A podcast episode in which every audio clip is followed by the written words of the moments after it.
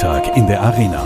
Es ist wieder einmal Freitag und wir sind wieder einmal in der Wiener Arena. Herzlich willkommen bei Freitag in der Arena, dem Zukunfts-, Klima- und Ökotalk der Ökostrom AG. Mein Name ist Tom Rottenberg, aber ich werfe nur ein bisschen die Navigationshölzchen, wie ich immer sage. Der eigentliche Gastgeber sitzt neben mir. Das ist Ulrich Streibel, der Chef der Ökostrom AG. Hallo Ulrich. Hallo Tom. Und hallo an euch alle. Ich begrüße euch wieder zu unserem Talk. Ähm, Freitag in der Arena der Ökostrom AG. Wir sprechen wieder über Umwelt, Klima, Nachhaltigkeit, Zukunft. Heute besonders über Zukunft. Wir werden auch über die junge Generation sehr viel sprechen. Und das tun wir heute mit Doris Schmiedauer, langjährige Geschäftsführerin des Parlamentsgrupps der Grünen und unsere First Lady, die Frau des Bundespräsidenten. Und ich freue mich sehr, dass Sie da sind, Frau Schmiedauer. Herzlich willkommen an die First Lady hier in der Wiener Arena. Und das bringt mich jetzt gleich zu einem protokollarischen Problem. Wir sind hier bei Freitag in der Arena mit allen Gästen eigentlich immer per Du. Äh, die Gattin des österreichischen Bundespräsidenten äh, hier einfach zu duzen, schien mir jetzt doch ein wenig respektlos. Darum die erste Frage, in welcher Rolle rede ich denn mit Ihnen hier und wie soll ich Sie denn korrekt ansprechen? ah, also, ich habe überhaupt kein Problem, wenn wir, so wie es hier die Gepflogenheiten sind, auch per Du miteinander sind. Ich pflege das in anderen äh, Kontexten auch so. Und äh, ich habe ja immer ein bisschen eine Schwierigkeit mit dieser First Lady. Ich weiß schon, das ist der allgemeine Titel.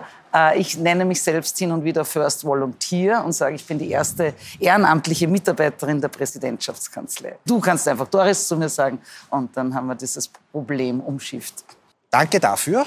Ähm First Volunteer heißt aber auch, der, die Volunteer tut ja auch eine ganze Menge. Ähm, was tust du denn eigentlich? Du bist ja auch, da wo der Ulrich auch sitzt, zum Beispiel bei den CFO, CEOs for Future aktiv. Was tust du denn alles als First Volunteer? Nun, es ist so, dass man in dieser Rolle ja äh, eine gewisse Öffentlichkeit genießt, wie man jetzt zum Beispiel sieht, und eine gewisse Bühne zur Verfügung hat und sich gut überlegen muss, für wen und für welche Initiativen Anliegen liegen und welche Themen nützt man diese Bühne. Für wen möchte man sie verwenden? Und da gibt es eine Reihe von Initiativen, von NGOs oder wie zum Beispiel die CEOs for Future. Es gibt aber auch Caritas-Initiativen, die ich unterstütze und wo es mir gelungen ist, in den letzten Jahren schon auch große Netzwerke aufzubauen. Und das ist mir persönlich ein wichtiges Anliegen, Menschen, die ähnliche Interessen vertreten, zusammenzubringen. Leute zusammenzubringen, um den, äh, die Anliegen und die Themen, die mir wichtig sind, weiter zu verstärken und zu verbreiten. Gibt es da einen roten Faden der Projekte und Initiativen, die du unterstützt? Ich finde es das super, dass ich du zur Frau des Bundespräsidenten sein darf.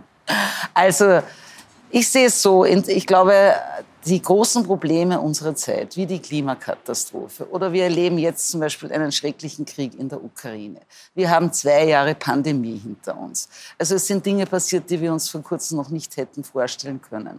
All das hat einen Zusammenhang und all diese Probleme werden wir nur gemeinsam lösen können. Das ist mir wichtig, dass man auf all das sozusagen einen ganzheitlichen Blick hat und was meine ich, wenn ich sage gemeinsam lösen? Damit meine ich alle Menschen. Wir werden das Potenzial aller brauchen. Aller Männer, aber zum Beispiel auch aller Frauen. Und hier bin ich schon bei einem meiner wichtigsten Themen, das ist das Thema Gleichstellung. Da sind wir leider noch weit davon entfernt, dass wir Gleichstellung tatsächlich erreicht haben. Und ich glaube, wir können auf das Potenzial der Frauen nicht verzichten, um die anstehenden Herausforderungen gemeinsam anzugehen und zu lösen. Das ist ein Beispiel. Jetzt kommst du ja, Doris, stark aus der, aus der Umweltpolitik, Klimapolitik. Da ist ja deine eigene Karriere. Du warst sehr früh Mitglied der Grünen. Du warst in der Heimburger Au eigentlich so wie die Gründer unseres Unternehmens. Die, das kommt ja auch aus der Klima- und Umweltpolitik. Du warst dann ähm, parlamentarische Geschäftsführerin der, der, der, Grünen im Club. Ähm, und jetzt sagst du, du gehst breiter, weil es das Ganze braucht. Wie wählst du denn die Initiativen aus, für die du dich engagierst, neben Klima und Umwelt? Was sind die anderen und wie wählst du die aus? Also für mich gibt es sozusagen vier wesentliche Herzensanliegen. Das ist Klima- und Umweltschutz, wie du richtig sagst. Ich habe eine grüne Vergangenheit, das ist kein Geheimnis. Und äh, diese Anliegen sind tief in meinem Herzen und natürlich werde ich weiterhin dafür eintreten. Habe jetzt ganz andere Möglichkeiten, äh, das auch zu tun. Äh, das Zweite, also Klima- und Umweltschutz und dann natürlich Chancengerechtigkeit für alle. Ja. Es ist ganz wichtig, so wie ich zuerst gesagt habe, um das Potenzial auszuschöpfen, muss man auch allen Menschen die gleichen Chancen geben. Da rede ich über Bildung, da rede ich über frühkindliche Bildung, da rede ich über qualitätsvolle Kinderbetreuung. All das ist notwendig, um die Menschen hier zu selbstbewussten, engagierten äh, Mitbürgern und Mitbürgerinnen zu machen, die gemeinsam die Zukunft gestalten können. Und das letzte Thema ist das Thema der Gleichstellung, der Gleichberechtigung. Und ja, ich habe schon gesagt, da gibt es sehr, sehr viel zu tun. Alljährlich zum Frauentag äh, schaue ich mir die aktuellen Daten an und stelle fest, das sind minimale Fortschritte, die wir hier sehen können. Und wir haben es gerade in den letzten zwei Jahren in der Pandemie erlebt, äh, dass es vor allem die Frauen waren, die hier die Hauptlasten zu tragen hatten, die zurückgeworfen wurden auf ihre diese klassischen Rollenzuschreibungen der Familienarbeit, des Mutterseins und haben teilweise auch ihre Arbeitszeiten wieder reduziert mit der Teilzeitfalle, dann wieder die entsprechenden Konsequenzen in der Pension zu spüren haben. Also da gibt es viel, viel zu tun. Und da ist es mir wichtig, äh, dass wir auch engagierte Frauen vor den Vorhang holen, auf die Bühne holen, weil es gerade da wichtig ist, Role Models zu zeigen. Und vor allem haben wir auch viele engagierte Frauen, die für den Klimaschutz eintreten. Ja? Ich habe, äh, wenn ich gleich weitersprechen darf, äh, ich rede jetzt nicht nur von Greta Thunberg, sie ist in aller Munde und hat sehr, sehr viel beigetragen, um dieser Klimadebatte eine neue Dynamik zu geben. Es gibt aber viele andere Klimaaktivistinnen, die vielleicht noch nicht so berühmt sind. Und ich durfte jetzt wieder eine kennenlernen bei den Erdgesprächen, äh, Juma Shipaya äh, Sie, ihr habt es vielleicht gehört oder mitgenommen, oder ich hoffe, dass das so weit durchgedrungen ist. Sie ist die Anführerin eines indigenen Volks im Amazonasgebiet Brasiliens. Eine junge, engagierte, sehr positive Frau, die aber ihres Lebens nicht mehr sicher sein kann, sobald sie wieder zurückkehrt. Äh, weil wir wissen alle die Probleme im Amazonasgebiet, der Raubbau, die illegalen Goldjäger, muss ich schon sagen und die falschen Investments, die dort gemacht werden. Und sie, weil sie sehr engagiert auftritt, die immer wieder bedroht wird. Und erst vor kurzem wurde ihr, ihr Dorf auch wieder überfallen. Und sie war in großer Sorge um ihre Eltern. Gott sei Dank ist nichts passiert, aber man weiß nie, wann hier sozusagen die nächste Attacke wieder kommt. Sie war jetzt hier und sie ist einfach, die eine positive Botschaft uns allen überbringt. Was auch meiner männlichen Wahrnehmung in den letzten Jahren sehr stark entspricht, ist, dass Klimaschutz stark weiblich konnotiert ist. Ich glaube, da sind wir uns abseits von Greta Thunberg auch einig. Woran liegt das denn, dass es vor allem Frauen sind, die hier als Klimaschützerinnen, als Aktivistinnen so massiv in Erscheinung treten. Ja, auch in Österreich ist es ja auch nicht anders. Na, ich glaube, es ist generell so, dass bei vielen, vielen Krisen Frauen die Hauptbetroffenen sind. Ja? Und das sind vor allem auch in sogenannten Entwicklungsländern ja die Frauen, die jetzt unmittelbar für die Ernährungssicherheit ihrer Familie zu, zu sorgen haben. Wenn es hier zur Ressourcenknappheit kommt oder zu Katastrophen, dann haben sie in Sorge um die Familie das Unmittelbare zu oft zu spüren als Männer. Und ich glaube auch, dass gerade diese jungen Klimaaktivistinnen, äh, die wollen mitreden. Ja? Es sind ja oft die Frauen, zu wenig Frauen in politischen Gestaltungs- und, und, Entscheidungsprozess mit einbezogen. Und die Frauen gehen auf die Straße, zeigen auf und sagen, wir sind auch da, wir wollen unsere Zukunft mitgestalten. Und das, glaube ich, ist eine, eine zusätzliche Motivation. Und da tut sich, äh, Gott sei Dank, weltweit äh, wirklich viel. Und da lernen wir viele tolle. Ich kann mich an jetzt noch eine andere erinnern, eine philippinische Klimaaktivistin, die war, glaube ich, 2019 äh, bei den Erdgesprächen, äh, Joana Sastento. Ich weiß nicht, ob du dich noch erinnern kannst, die auch einen sehr eindrucksvollen Auftritt dort hatte, die bei, einer, äh, bei einem Wirbelsturm, klimabedingter Wirbelsturm, ihre ganze Familie verloren hat im Jahr 2013 und dann beschlossen hat, sie wird um die Welt reisen, um eine Botschafterin zu sein für für Klimaschutz und alle Maßnahmen, die hier notwendig sind. Ja. Und ich finde, da können wir, die wir im Wohlstand leben und solche, solche Katastrophen in diesem Ausmaß bisher noch nicht erleben mussten, ich wiederhole es, ein Beispiel nehmen. Ja. Jetzt haben wir tatsächlich ja, ja viele ikonische Frauen, die die Klima- und Umweltschutzbewegung anführen und andere Dinge auch. Aber du hast eingangs gesagt, dass die gesellschaftliche Gleichstellung bei uns noch nicht abgeschlossen ist. Und was kann man konkret tun, dass das auch in der, in der Bevölkerung ankommt, dass dort es natürlich wird, dass diese Gleichstellung der Geschlechter jedenfalls einmal ähm, erreicht werden kann? Na, da kann jeder sehr viel machen. Äh, also ich glaube, dass das Wichtigste ist, dass man, äh, dass sozusagen diese tradierten Rollenzuschreibungen aufgebrochen werden. Ja? Und das kann einmal jeder beitragen, nämlich selbst auch reflektieren, was man so selbst noch an Rollenklischees in den Köpfen hat. Äh, das fängt ab und darum finde ich die Kindergärten so wichtig. Das fängt dort an, mit welchen Role Models wird schon die frühkindliche Bildung und Erfahrung geprägt. Darum ist mir auch wichtig, dass diese Kinderbetreuung auf bessere Beine gestellt wird. Äh, da bin ich schon beim nächsten Thema der Vereinbarkeit. Es ist klassisch, wenn wir von Vereinbarkeit von Familie und Beruf reden, denken wir immer an Frauen. Warum ist das kein Thema für die Männer? Das ist äh, da klar, also jede Politikerin kennt die Frage, aber wie machen Sie denn das mit den Kindern? Ja? Kein Mann wird das gefragt. Und äh, ich finde, es braucht viel mehr stärkere Anreize, dass Männer hier wirklich in die Pflicht genommen werden dass es nicht so automatisch ist, dass sozusagen die Frauen sich hier um die ganze Care-Arbeit, Familienarbeit, Versorgungsarbeit äh, äh, kümmern müssen. Ja. Hier kann man anschauen und dann schauen wir uns an, wie sind die Frauen in den Führungspositionen vertreten. Ja, das ist in den Vorständen, ja, ich weiß jetzt nicht, zehn Frauen bei 190. Ich sage, ja, weiß es nicht exakt, aber ich glaube, äh, ihr kennt diese Zahlen, ja, das ändert sich gar nichts. Ich glaube, das sind nicht einmal zehn Prozent, die noch erreicht sind.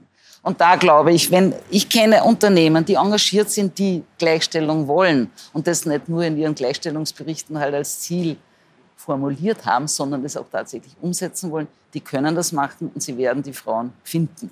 Ich kenne das Argument, die wollen ja nicht und ich finde dann wieder keine, das stimmt einfach nicht. Ich sage dem, kümmern Sie sich nicht oder schauen nicht das eigene Unternehmen an, was Frauen vielleicht hindert, äh, dass sie dort Karriere machen können.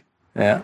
Also mein, mein Eindruck dass ich, ist, dass sich da viel getan hat in den letzten Jahren. Also wie du sagst, es gibt schon ein Denken in Unternehmen, dort äh, Gleichstellung zu schaffen. Und ähm, wenn ich jetzt hier in, in Wien schaue, glaube ich, gibt es ja sehr viele Möglichkeiten. Jetzt komme ich selbst vom Land, da ist es deutlich schwieriger. Das muss ich auch sagen, wenn ich da zurückfahre.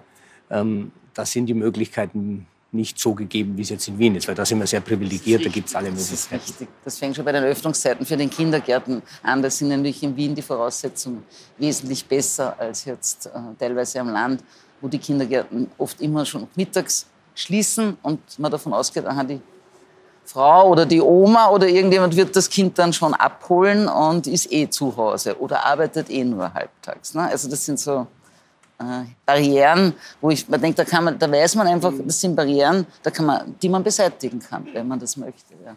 Wie kann man die denn beseitigen? Ich bin immer so nach positiven Beispielen süchtig in diesen ja. Gesprächen, weil die Probleme zu definieren ist das eine.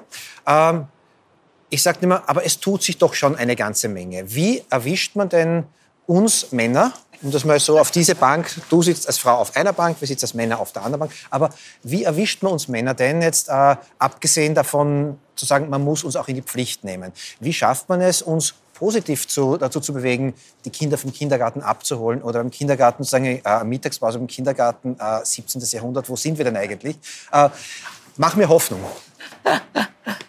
Na, ich glaube, dass es, äh, also ich selbst habe ja keine Kinder, aber was ich von Männern und Frauen weiß, ist es auch ein, äh, einfach sehr schön mitzuerleben, wie ein Kind aufwächst. Ja? Und ich als sehr positives Beispiel, wie wichtig es ist, dass Männer vor allem auch ihre Töchter unterstützen, kann ich äh, erzählen. Wir waren letzte Woche äh, bei Infineon in Kärnten und das ist wirklich Vorzeigeunternehmen der Hochtechnologie äh, besucht. Und äh, die schauen vor allem, dass sie weibliche Lehrlinge finden für diese technischen Berufe. Und ich frage die Mädchen dann oft, na was hat dich denn jetzt bewogen, diesen Beruf zu ergreifen. Weil mich interessiert, was macht das aus, dass man sich für einen technischen Beruf entscheidet. Und viele haben schon geantwortet, ja, weil ich dem Papa immer zugeschaut habe beim Basteln. Und mein Papa ist Elektriker oder ist Automechaniker oder macht dies und das. Und das hat mich schon immer interessiert. Und er hat mich immer mitgenommen und ich durfte da mitarbeiten. Und äh, also äh, Väter sind auch Vorbilder oder können Vorbilder für ihre Kinder sein, positive. Und je mehr Zeit sie darauf verwenden, desto besser wird es für die Kinder sein, wenn sie von beiden Eltern gleich viel miterleben, ja, mitnehmen können.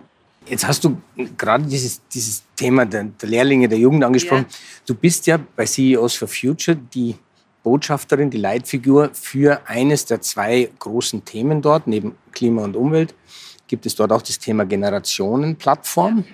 Und du bist die Sprecherin, die Botschafterin für diese Generationenplattform.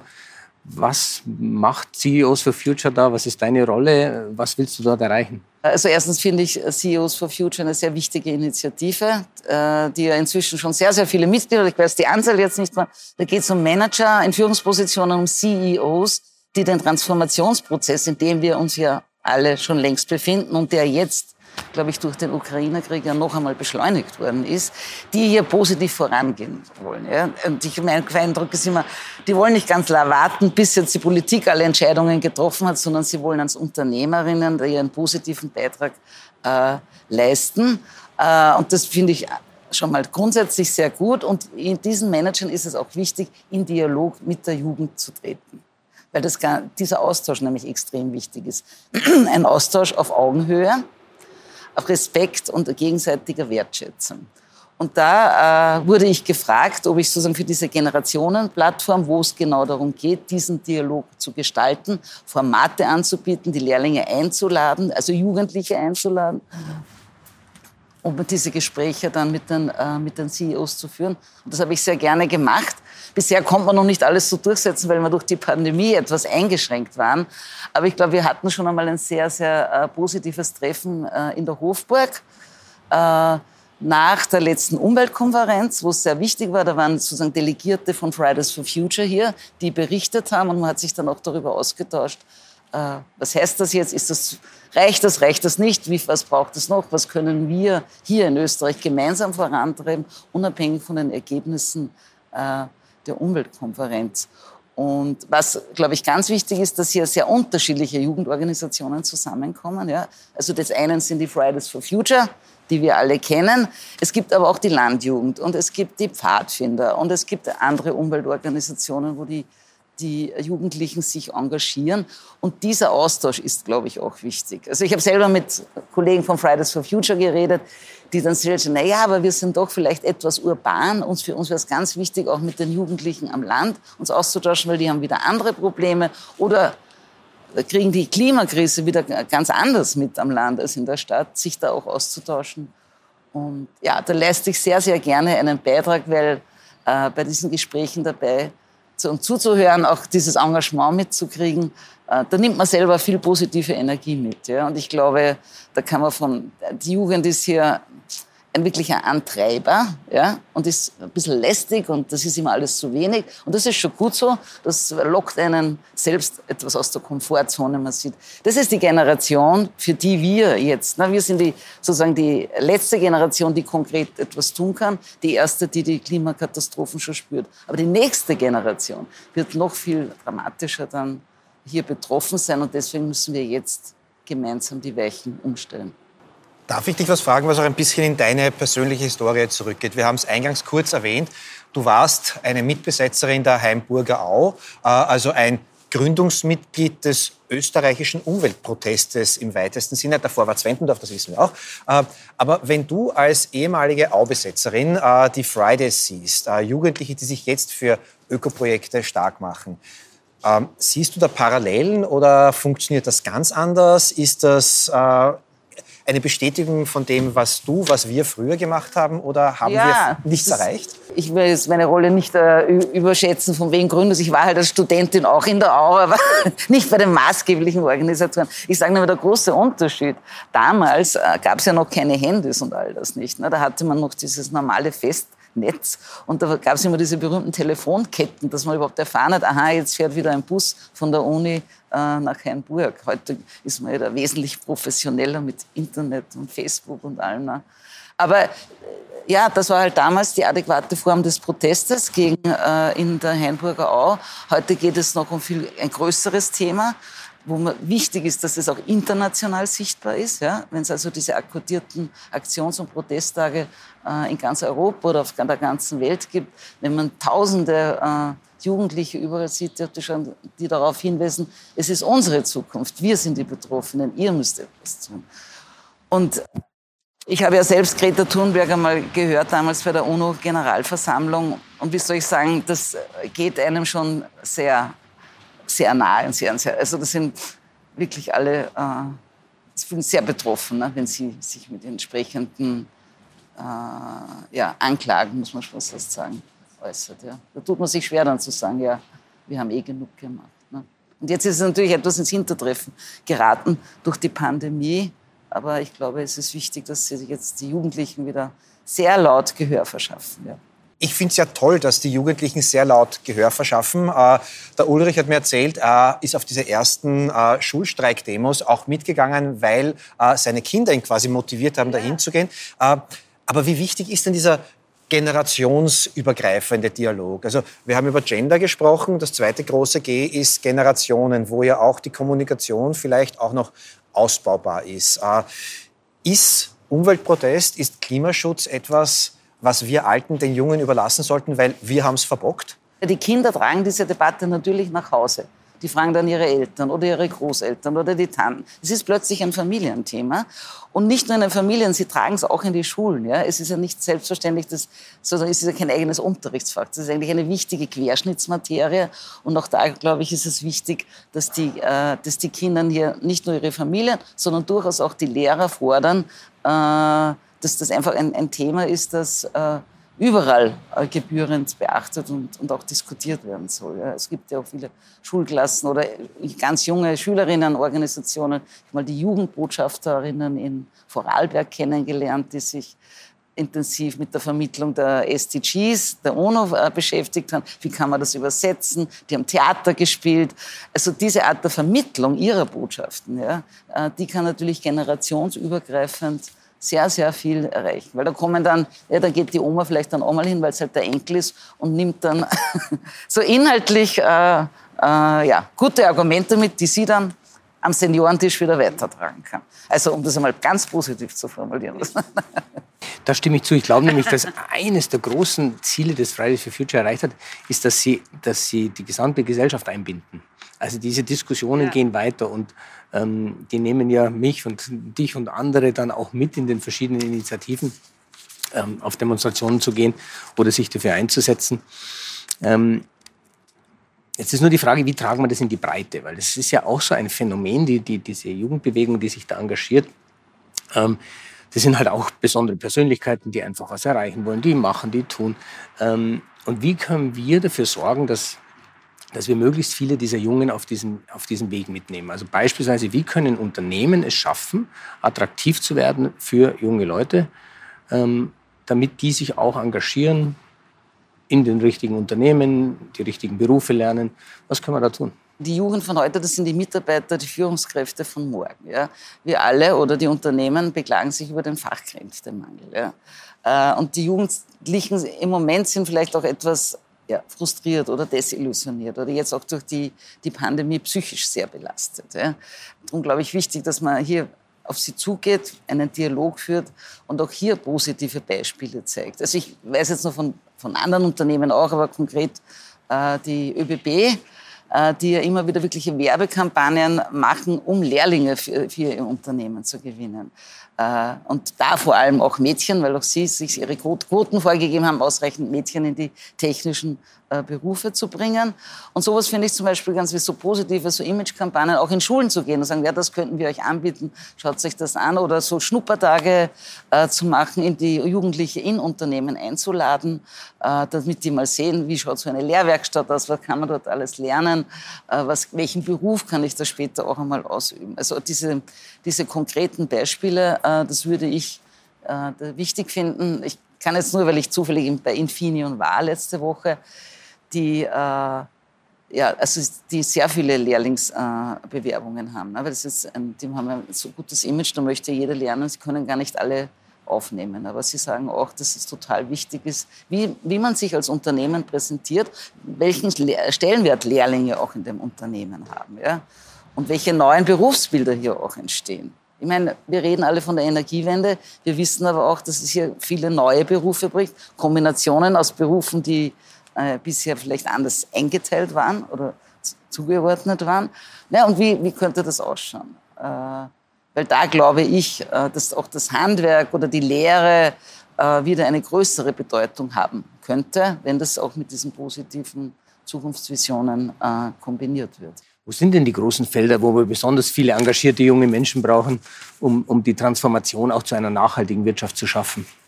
Naja, ich glaube, in dem ganzen Bereich der, äh, der Digitalisierung der Technik, ja, mit dem habe ich mich äh, auch beschäftigt. Ich habe auch eine Initiative Digitalisierung chancengerecht gemeinsam mit anderen Frauen ins Leben gerufen, weil da geht es auch um sozusagen den Bereich, der in all, also die Digitalisierung, die alle Lebensbereiche umfasst. Und auch hier stellt sich die zentrale Frage, wer gestaltet die Digitalisierung? In welche Richtung soll das gehen? Äh, sollen alle teilhaben haben können, dann müssen auch alle teilnehmen können an diesen Entscheidungsprozessen.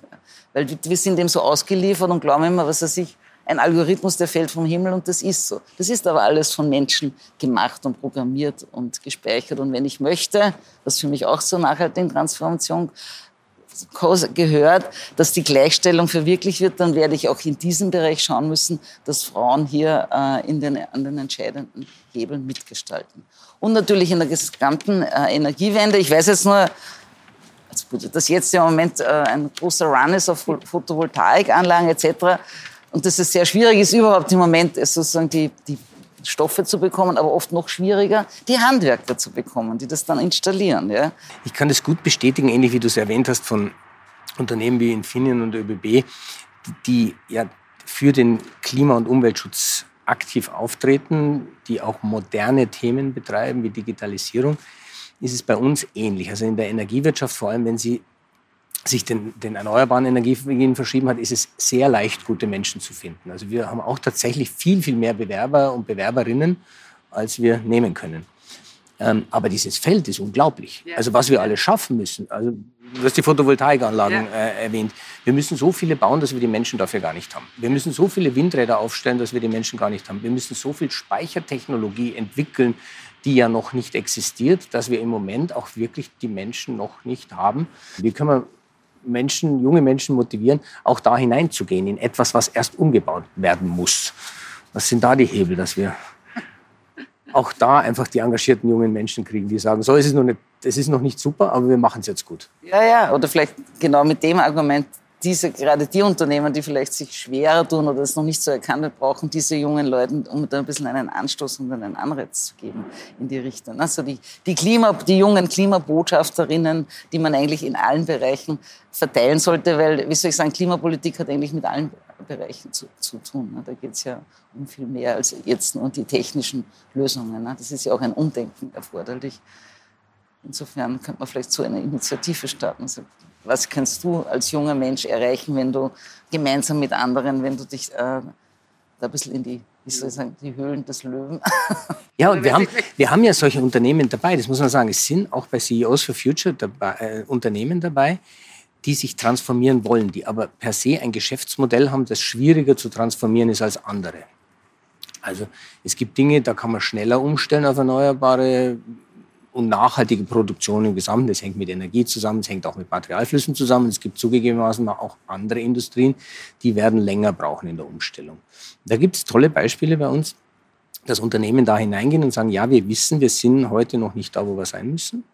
Aber wir nehmen auch teil an diesem Austausch und an dem Dialog, der da stattfindet, jetzt im Thema Klima und Umwelt, aber gleichzeitig auch, wo du dich engagierst, im Thema der, der, der jungen Generationen. Wie können wir die alle mitnehmen und gewinnen, dass die bei dieser Transformation helfen, weil es gibt unterschiedliche Ausgangspunkte. Das muss man schon sagen, da kann nicht, nicht jeder so schnell sein. Okay. Naja, das ist aber dann eh positiv, wenn Sie selber so, also die Herausforderung annehmen, sagen, okay, bei uns wird es vielleicht länger dauern oder anders benötigt oder sich trotzdem des Potenzials der Jugend äh, hier. Ja, da ist, da ist viel, ich glaube, da ist viel Engagement jetzt da aus der Wirtschaft heraus, wo ich es beobachten kann. Ja. Und es gibt auch viele engagierte junge Leute, die es tun sollen. Jetzt will ich nur das mal auf die, auf die andere Seite nehmen. Ich lese und höre so viel drüber, dass es auch so viele Menschen gibt, die, die Zukunftsangst haben, die, die nicht so ganz das Gefühl haben, wie kommen wir da zurecht, wie werden wir Teil dieser Gesellschaft, wie können wir mitgestalten. Erlebst du das auch in den, in den Plattformen und äh, Initiativen, in denen du bist? Ja, ich habe das schon in den letzten, äh, also schon während der Pandemie erlebt. Ne? Also die Menschen, die sich dann zurückgezogen haben oder wo halt vieles nicht möglich war, was bei vielen bewirkt hat, ne? sich überhaupt zurückzuziehen. Vor allem also bei Jugendlichen. Wir haben auch einige Gespräche gehabt mit, mit äh, Ärzten aus der Jugendpsychiatrie, die wirklich Bedenkliches erzählt haben. Äh, auch aus von SOS Kinder, von den NGOs, also alle, die, die auch Unterstützung und Hilfe angeboten haben, dass es da eine große, große Nachfrage äh, gegeben hat. Also das muss man sehr ernst nehmen. Ja? Und ich glaube, es ist wichtig zu schauen, wie, diese, wie man diese Menschen anspricht. Und meine Erfahrung ist, äh, sozusagen, dass man die Leute wieder überreden muss, ins Handeln zu kommen. Ne? Man fühlt sich oft so ohnmächtig. Und wie jetzt der Krieg auch noch ausgebrochen ist. Und wir hatten mit, mit äh, Mitarbeitern des Roten Kreuzes ein Gespräch, die auch alle schon erschöpft sind nach den letzten zwei Jahren. Ja? Sich jetzt aber auch wieder um die Flüchtlinge aus der Ukraine. Selbstverständlich. Ja? Also da ist sehr viel Hilfsbereitschaft da. Und ich glaube, dieses Engagement, wenn man sozusagen den Schritt nach vorne wagt, okay, ich engagiere mich jetzt beim Roten Kreuz, bei Greenpeace ich gehe zu einem Verein, wo ich einen Beitrag leisten kann. Auch wenn alles schlimm ist, aber jeder von uns kann einen Beitrag leisten. Und ich glaube, wenn jeder ein bisschen in sich hineinhört, ja, findet man ja so Herzensanliegen, für die man brennt. Und man findet sicher eine Initiative dazu, wo man sich engagieren kann. Und also das ist meine These und meine Wahrnehmung. Wenn man sich mit anderen zusammentut, die ähnliche Interessen haben, dann bestärkt man sich, das gibt einen positiven Energie und dann kann man auch, äh, also muss man auch so schreckliche Dinge wie den Krieg äh, aushalten. Wenn man aber nur sich sozusagen ungeschützt äh, dem ausliefert, wird es sehr schwierig. Ja. Um Zukunft gestalten zu wollen, muss man auch an die Zukunft glauben. Und wenn man sich die Klimaberichte anschaut, wenn man sich die Jugendberichte anschaut, äh, da ist das Wort Zukunftsangst und Pessimismus ja mit ganz fettem Edding überall groß drüber geschrieben. Ähm, du hast jetzt das sich zusammenschließen angesprochen. Du bist für viele vor allem junge Menschen auch eine Art Role Model. Ähm, glaubst du an die Zukunft? Woher nimmst du deinen Optimismus? Warum glaubst du, dass wir die Klimakrise äh, nicht zur Klimakatastrophe werden lassen können? Also, wie machst du das? Naja, ich beziehe meine Energien in sehr vielen Kontakten zu Menschen, die hier was gemeinsam vorantreiben wollen. Ja? Und wenn man sich da gegenseitig bestärkt, mir hilft das sehr viel. Also ich habe meine Rückzugsgebiete mit Freunden und Familie, aber äh, ich bin auch viel unterwegs. Ich habe auch andere Initiativen die ich unterstütze, auch äh, bei der Caritas und so, ja, wo ich auch mit schlimmen Schicksalen konfrontiert bin. Aber ich sehe, es gibt hier Einrichtungen, die helfen und die unterstützen. Und, und vielleicht noch um ein schönes, äh, positives Beispiel zu erzählen. Ich bin ich unterstütze seit Jahren dieses Wir-Tun-Projekt bei der Caritas. Da geht es vor allem darum, Frauen in Not zu helfen. Das sind Frauen, die in, ja, in schrecklichen Abhängigkeiten leben mit ihren Kindern, die oft nicht wagen, diesen Schritt aus äh, äh, gewalttätigen Beziehungen zu gehen, weil sie Sorge haben, dass sie dann alleine dastehen, auf, die, auf der Straße leben müssen, ihnen die Kinder weggenommen werden. Also wirklich schlimme Schicksale. Hier die äh, äh Caritas verschiedene Häuser, auch so Mutter-Kind-Häuser, wo diese Frauen hingehen können. Und ich sage immer, das sind sehr mutige Frauen, die diesen Schritt wagen, dort professionell unterstützt werden. Und das Ziel äh, der Mitarbeiter dort ist, die Frauen möglichst kurz dort zu halten, weil sie schnell wieder in das sogenannte normale Leben äh, zurückkehren sollen, aber selbstständig und unabhängig. Und da habe ich einfach schon so viele Beispiele erlebt, wo ich Frauen dort in diesen Häusern besucht habe und zwei Jahre später sind die mit mir gemeinsam in einer Pressekonferenz aufgetreten und haben erzählt, wie ihnen dort geholfen wurde und die jetzt selber wieder andere Frauen äh, überzeugen wollen, dass man diesen Schritt wagen kann. Ja? Man kann sich aus Abhängigkeiten befreien. Und das kann natürlich jemand, der das selber erlebt hat, noch viel besser machen als ich. Ja? Ich kann das dann nur sozusagen unterstreichen. Oder, ja. Und da freue ich mich. Also es passiert auch sehr viel aus all diesem Schrecklichen passiert dann auch wieder etwas Positives. Und das sind einfach so Beispiele, wo man immer sieht, wo kann man wie helfen. Und man kann fast immer helfen. Ja. Das bringt mich jetzt zu meiner letzten Frage an dich. Äh, eben, jetzt kann ich mich sagen, ja, Du bist ja die Frau vom Bundespräsidenten. Du hast Netzwerke und Möglichkeiten, die äh, Otto Normalverbraucher und Anna Durchschnitt auch nie erreichen könnten. Wir wollen aber unsere Zuhörerinnen und Zuseher dazu motivieren, auch etwas selbst zu tun, kleine Aktivitäten zu setzen, die äh, einen kleinen Impact für die Person vielleicht haben, aber im gesamtgesellschaftlichen dann einen großen, eine große Wirkung haben. Wir nennen das unseren Tipp am Freitag. Und ich bitte unsere Gäste hier immer auch einen möglichst konkreten möglichst niederschwelligen Tipp mitzubringen, was jeder, was jede von uns tun kann. Bitte, was ist der Tipp am Freitag? Tipp am Freitag. Ich habe schon gehört, das muss ganz konkret sein. Ich sage aber trotzdem, es soll jeder ein bisschen in sich hineinhören und schauen, wofür das Herz brennt und sich vielleicht so eine Initiative oder ein Engagement aussuchen. Aber daneben habe ich mich jetzt kundig gemacht, was so ein konkreter Tipp sein äh, könnte.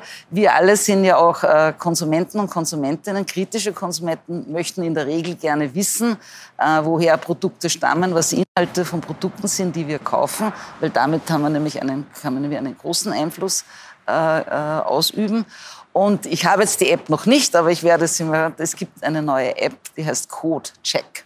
Wir haben ja die Produkte, haben alle diesen Barcode und den kann man da einscannen und dann kriegt man Produktinformationen, ja, nach denen man dann entscheiden kann bewusst, kaufe ich dieses Produkt jetzt oder nicht. Was beinhaltet dieses Produkt, woher kommt es, wie wurde es hergestellt.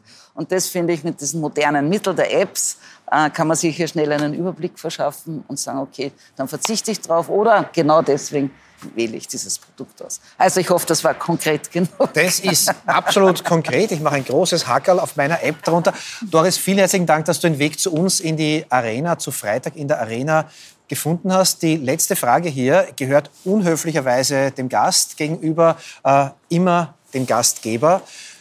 Ulrich, was hast du aus diesem Gespräch mit der Doris denn heute gelernt, mitgenommen? Ich habe mitgenommen, dass es eine ganz tolle Frau gibt, Doris, die sich selbst engagiert hat seit frühen Zeiten bei den Grünen in der Heimburger Au, die einfach eigenständig was getan hat. Und dann gibt es eine Frau Schmiedauer, die ist die Frau des Bundespräsidenten und die First Lady und die nutzt als First Volunteer in Kombination mit ihrer eigenen Karriere diese Dinge, die diese Plattform bietet und setzt sich für tolle Initiativen ein, die in Klima und Umwelt sind, die in Jugend sind, die in Zukunft sind.